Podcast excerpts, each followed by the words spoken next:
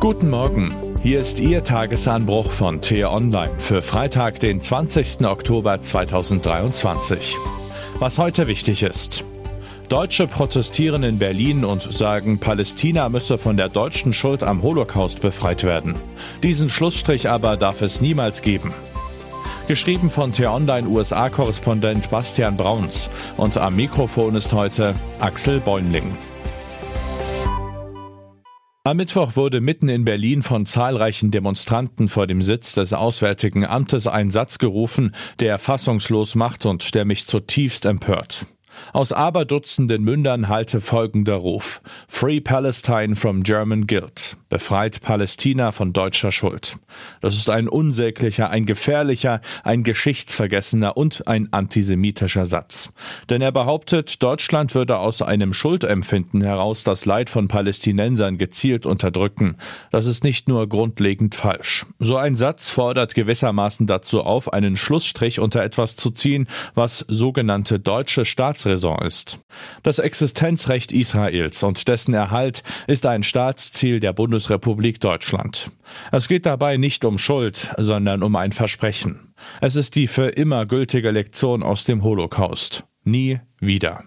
Die Demonstranten skandieren ihren unsäglichen Satz von deutscher Schuld nur wenige hundert Meter vom Denkmal für die ermordeten Juden Europas entfernt.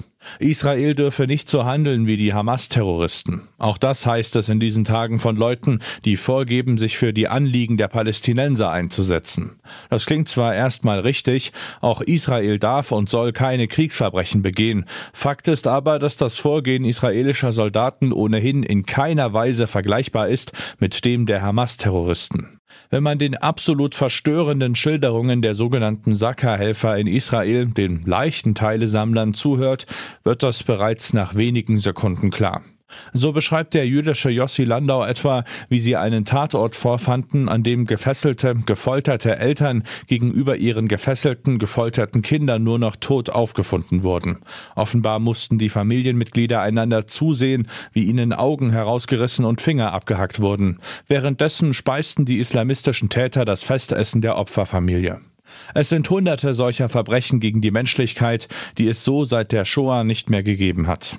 Krieg ist immer furchtbar, aber israelische Soldaten, die ihr Land gegen solch unmenschliche Barbarei verteidigen, machen dergleichen nicht. Sie rufen die Zivilisten im Gazastreifen zur Evakuierung auf. Sie rufen vor eigenen Raketenangriffen die Bewohner sogar per Telefon an, um die Bevölkerung zu warnen und den Menschen Zeit zu geben, sich in Sicherheit zu bringen.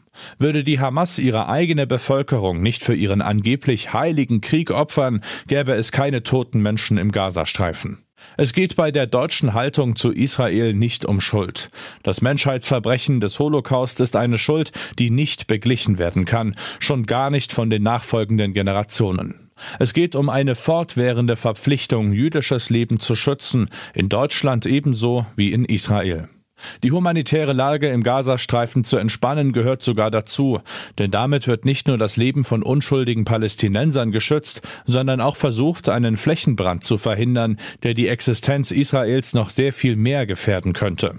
Palästinenser müssen von keiner deutschen Schuld befreit werden. Palästinenser müssen von der Hamas befreit werden. Versuchen wir in dieser Zeit einen kühlen Kopf zu bewahren. Die Menschheit hat schon viel mehr durchgestanden. Die Israelis sind dafür der überlebende Beweis. Was heute wichtig ist. Annalena Baerbock ist im Nahen Osten und setzt ihre Krisengespräche fort. Nach Unterredungen in der jordanischen Hauptstadt Amman am Donnerstag will die Außenministerin nach Israel fliegen, um dort unter anderem Benny Gantz zu treffen. Der Oppositionspolitiker ist Teil des lagerübergreifend gebildeten Kriegskabinetts von Regierungschef Benjamin Netanyahu. US-Präsident Joe Biden empfängt am Freitag EU-Kommissionspräsidentin Ursula von der Leyen und EU-Ratspräsident Charles Michel im Weißen Haus in Washington. Bei dem EU-USA-Gipfel soll es um den Gaza-Krieg und Russlands Invasion in die Ukraine gehen. Es wird auch um Handelspolitik gehen und um Kooperation bei neuen kritischen Technologien, einschließlich digitaler Infrastruktur und künstlicher Intelligenz. Die Hängepartie im US-Parlament geht weiter. Noch immer konnten sich die Republikaner auf keinen neuen Sprecher im Repräsentantenhaus einigen.